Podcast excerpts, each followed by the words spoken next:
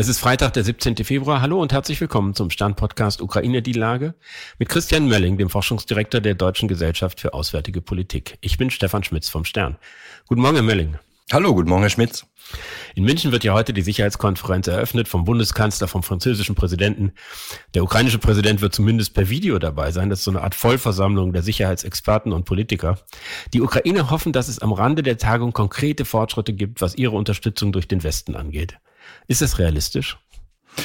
Also vielleicht sagen wir es mal so, München ist, Sie haben es ja eben gesagt, ist das große Come-Together aller Leute, die ähm, praktisch oder akademisch, theoretisch äh, im Bereich Sicherheitspolitik unterwegs sind. Das heißt, es gibt hier schon wenigstens die Gelegenheit, ganz viele Leute zu treffen und auch ganz viele Gespräche, von denen man nie etwas mitbekommen wird. Also es gibt schon die Möglichkeit, diese Gespräche zu haben, aber natürlich, wie das bei solchen Gesprächen und erwünschten Abmachungen ist, die werden natürlich nicht öffentlich gemacht werden in, in dem Zusammenhang. Ne? Also das kann man jetzt spekulieren. Ich würde das aber erstmal als, als Teil sozusagen des, äh, des sicherheitspolitischen Boulevards bezeichnen.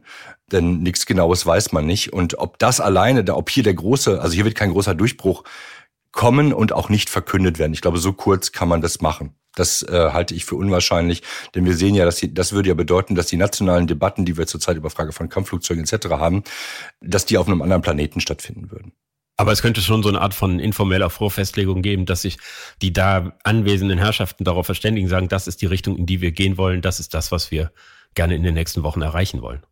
Ich glaube nicht, dass sie hier ein, ein Treffen von 20, 30 Leuten zusammenkriegen und sie würden damit ja auch die, äh, die formalen Formate innerhalb der NATO delegitimieren die sind ja dazu da. Das muss ja alles vorbereitet sein. Ne? Also das würde bedeuten, wenn ein solches Treffen hier stattfände und man würde den Beschluss machen, dass das alles vorbereitet worden wäre. Was ja nicht schlimm ist. Ne? Aber die, sie können nicht sozusagen neben, neben den formalen NATO-Treffen hier noch andere Treffen machen, die dann einen tiefgreifenden Effekt zeitigen, die müssen sie ja letztendlich wieder mit allen NATO-Partnern abstimmen. Ich rede jetzt immer davon, dass es darum geht, irgendwo die Hilfe zu erhöhen. Deswegen ist die NATO in dem Zusammenhang wichtig. Das Gleiche gilt für die Europäische Union.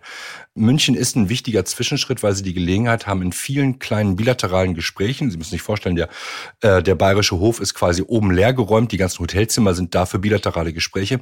Da haben sie die Gelegenheit, jemanden zu treffen für eine halbe Stunde, für eine Stunde und ihm oder ihr ins Auge zu gucken und zu verstehen, wie ernst meint A oder B das Thema und seine, seine Intention. Dafür ist das hier wichtig. Hier, hier menschelt's halt. Etwas überrascht hat mich, dass der ukrainische Außenminister Kuleba im Vorfeld der Konferenz auch Deutschland zu den Staaten gezählt hat, von denen die Ukraine gerne Kampfflugzeuge hätte. Wenn man auf den Zustand der Bundeswehr schaut, ist das doch, glaube ich, eine ziemlich illusionsbehaftete Vorstellung, oder? Äh, ja, total. Also ich halte das für ähm, ein reines, äh, den reinen Versuch, hier irgendeinen Fund ins ähm, in die Verhandlungen reinzukriegen, weil die Lehre aus der Vergangenheit ist ja, die Deutschen reagieren auf Druck, äh, was auch stimmt. Und irgendwann stimmen sie zu, auch das stimmt. Und sie stimmen dann immer mit schlechtem Gewissen und schlechten Argumenten zu, während sie mit schlechten Argumenten für auch abgelehnt haben. Und dann kriege ich für die Kampfflugzeuge möglicherweise was anderes. In der Sache, in der Tat, haben wir keine sinnvollen Kampfflugzeuge, glaube ich, anzubieten. Es sei denn, die Ukrainer erklären mir, was sie mit den Flugzeugen anfangen wollen. Denn damit fängt es ja eigentlich an, dass man sagt, wir wollen folgende Aufgabe erreichen und dafür können wir A, B oder C gebrauchen. Ähm, ich sehe natürlich Möglichkeiten in den sogenannten, in der sogenannten luftnahe Unterstützung, also da, wo Bodentruppen kämpfen, kann man natürlich Kampfflugzeuge gebrauchen. Aber unsere Tornados ähm, sind halt nur schwer einsatzfähig. Da ist, ich greife jetzt mal sozusagen eine Zahl für eine Flugstunde müssen sie irgendwann um 85 Stunden reparieren. Das heißt, da haben sie nicht so wahnsinnig viel von. Und die Eurofighter, die wir haben, sind für solche Aufgaben halt überhaupt nicht gemacht. Die fliegen viel zu schnell über das Kampfgebiet drüber. Sie haben das eben gesagt, was will man, will man mit den Waffen eigentlich anfangen? Jetzt hat ja Wolfgang Ischinger, der verbunden ist mit der Sicherheitskonferenz, äh, im Vorfeld gesagt, der Westen solle sich endlich mal darauf verständigen, welche Ziele er eigentlich erreichen will und beklagt, dass es da durchaus noch Unterschiede unter den Verbündeten gibt, die so ein bisschen unter den Teppich gekehrt werden. Sehen Sie das auch so, dass man jetzt endlich mal sagen muss, was soll denn da am Ende rauskommen oder was ist das Ziel, das wir da eigentlich verfolgen?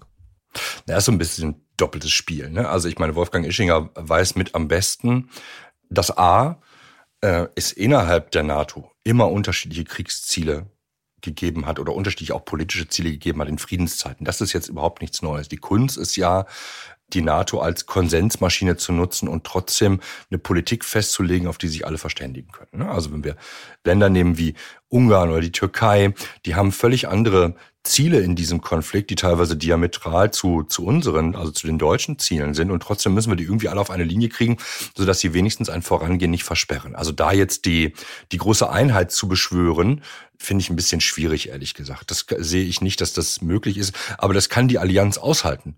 Sie hat, sie hat das und auch die Europäische Union haben das über Jahre und Jahrzehnte hinweg immer wieder geschafft, Konsens und damit auch praktische Politik möglich zu machen. Dass man sich festlegt auf Kriegsziele. Ich will das gar nicht theoretisch ausschließen, dass es das gibt in gewisser Art und Weise. Aber sie werden diese Kriegsziele nicht en Detail in irgendeine Tageszeitung reinschreiben. Sie werden nicht in der Bildzeitung den Zehn-Punkte-Plan der Kriegsziele lesen. Warum nicht? Na, dann können Sie es halt auch gleich äh, äh, Putin sagen. Also Sie werden Ihren Gegner über Ihre genauen Kriegsziele und auch die Bereitschaft des Mitteleinsatzes immer etwas im Unklaren lassen. Denn Sie wollen ja das Signal senden auf der einen Seite, wir sind überzeugt und wir, wir setzen das hier alles ein. Du hast keine Chance, ähm, erfolgreich vom Schlachtfeld zu gehen. Und auf der anderen Seite wollen sie aber keine roten Linien aufzeigen.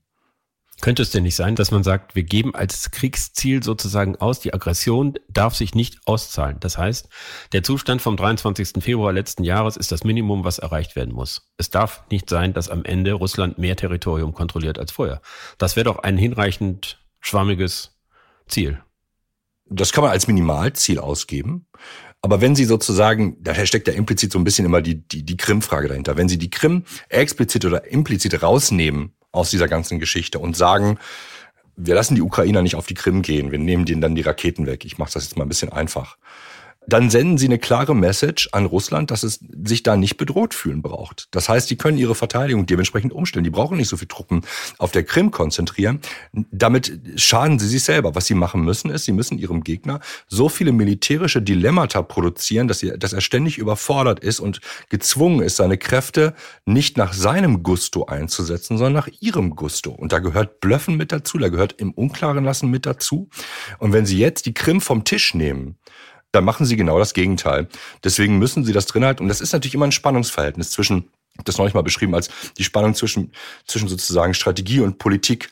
Die Politik, die, tagtäglich öffentlich verhandelt wird und sich auf das Schlachtfeld bezieht und das Militär oder das Strategische, dass wenn es heute im Schlachtfeld wirkt und die Politik redet heute drüber, dann ist das aber vor, vor sechs Monaten eigentlich angedacht worden und implementiert worden.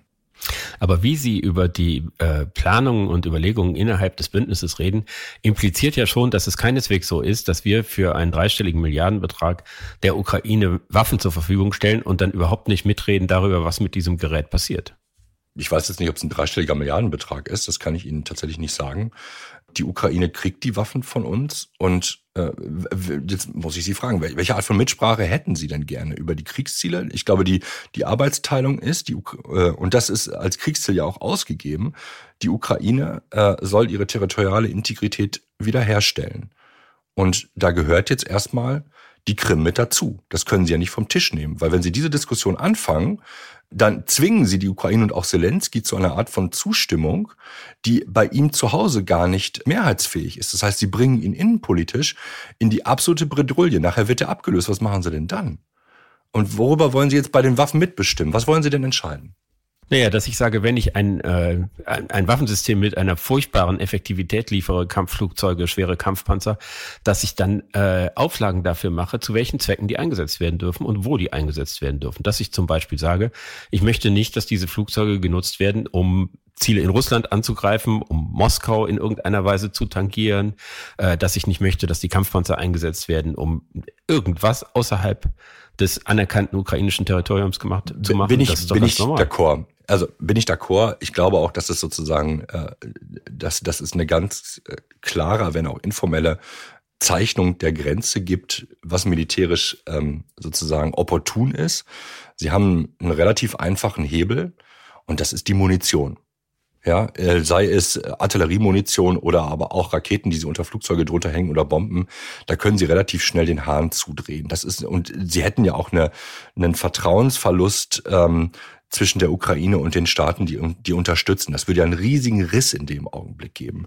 Und ich glaube, dieses Thema der Marsch auf Moskau, ähm, das, das bitte ich einfach vom Tisch zu nehmen. Oder man nimmt einfach mal eine Landkarte und nimmt sich die historischen Beispiele, wo andere Armeen versucht haben, auf Moskau zu marschieren und einfach kläglich gescheitert sind. Das ist auch nicht das Kriegsziel. Keiner hat, hat die Idee, äh, Moskau zu überwerfen. Alle sind froh, wenn dieser Krieg vorbei ist. Was ich nicht ausschließen will, und das ist ja in der Vergangenheit auch nicht ausgeschlossen worden, ist, dass man äh, legitime militärische Ziele auf russischem Gebiet angreift. Weil wenn sie diese Möglichkeit nicht in Betracht ziehen, dann bedeutet das ja wiederum, dass sie eine rote Linie ziehen. Und äh, ein paar der logistischen Knotenpunkte liegen halt ähm, äh, auf, auf ukrainisch, äh, auf, auf russischem Gebiet. Und natürlich haben sie ein Interesse daran, wenn der Krieg an der Front stoppen soll, dass sie den Hahn hinter der Grenze abdrehen. Und das ist dann vielleicht 100, 200 Kilometer im Inland.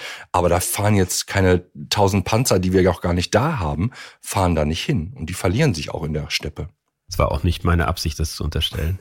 ich ich erkläre es ja. Ich, ich, ich, wollte, ich mache es nur noch mal so, damit alle sozusagen, die uns zuhören, das auch noch mal Schritt für Schritt nachvollziehen können. Und dann bitte ich vor allem wirklich eine Landkarte zu nehmen. Ich habe mir eine so gekauft. Ich finde es wirklich, dieses Land ist einfach riesengroß, Russland. Ja. Vielleicht zum Schluss noch ein, äh, ein, ein Blick auf die Ukraine selbst. Da scheint sich ja äh, vor allen Dingen im Donbass beide Seiten darauf einzustellen, dass die Kämpfe in den nächsten Wochen eskalieren werden. Und gleichzeitig scheint es so zu sein, dass niemand wirklich an einen schnellen Sieg mehr glaubt, sondern dass es vielleicht so kommen könnte, wie Jens Stoltenberg, der NATO-Generalsekretär, gesagt hat, stellen wir uns auf viele, viele Jahre ein. Das kann schon gut sein. Also ich will da auch gar keinen, gar keinen Tipp abgeben und sagen, Stoltenberg hat, äh, liegt richtig oder falsch. Ich glaube, was Stoltenberg zurzeit treibt, ist, dass die Leute nicht glauben, äh, dass es nächstes Jahr vorbei und man einen längerfristigen Plan macht, auch wenn das ein Plan in eine ungewisse Zukunft rein ist. Ähm, dann sind wir wieder bei dieser Frage Kriegsziele, konkret, dynamisch, wie auch immer das, das ist halt so. Sie können es nicht voraussehen, weil, und das hat auch ein bisschen was mit, mit dem Anfang äh, Ihrer Frage zu tun, ähm, viel Aktivität, wenig Gewinn. Ja, äh, wenn man es sich sehr einfach vorstellt, wenn Sie Ihrem, dem Gegner und der Intensität des Gegners nichts entgegensetzen, dann ist er auf der Gewinnerstraße. Ähm, jetzt setzen Sie dem was entgegen und ich sag mal, ich mach's mal ganz einfach, ist auf gleichem Niveau wie, wie, der, wie der Ansturm, ist auch die Verteidigung. Ja, dann gibt es keine Bewegung, aber es gibt ganz viel Aktivität. Die Aktivität können Sie bestimmen und die Gegenaktivität, so will ich es mal sagen, bestimmt, ob Sie erfolgreich oder nicht erfolgreich sind oder ob Sie einen Gleichstand haben. Das, das wird jetzt so sein, denn jetzt ist die Gelegenheit auch, jetzt aufgrund der Wetterlage, ähm, oder nicht aufgrund der Wetterlage, sondern aufgrund der, des, des, des auftauenden Bodens, dass Sie jetzt für ein paar Wochen die Gelegenheit haben, raumgreifende Operationen zu machen. Es ist danach einfach wieder schlechter, weil der Boden wieder schlammiger ist und dann ist es äh, weniger Möglichkeit. Deswegen drücken jetzt alle, ich sag's mal etwas äh, despektierlich, alle auf den Knopf und versuchen, so viel Ge äh, Gelände und Gebiet wie möglich äh, zu, äh, zu, zurückzuholen. Ich danke Ihnen, Herr Melling. Ich danke Ihnen, Herr Schmitz. Das war Ukraine die Lage. Die nächste Folge finden Sie am Dienstag bei stern.de, RTL Plus Musik und überall, wo es Podcasts gibt. Ganz herzlichen Dank und hoffentlich bis Dienstag. Bis Dienstag.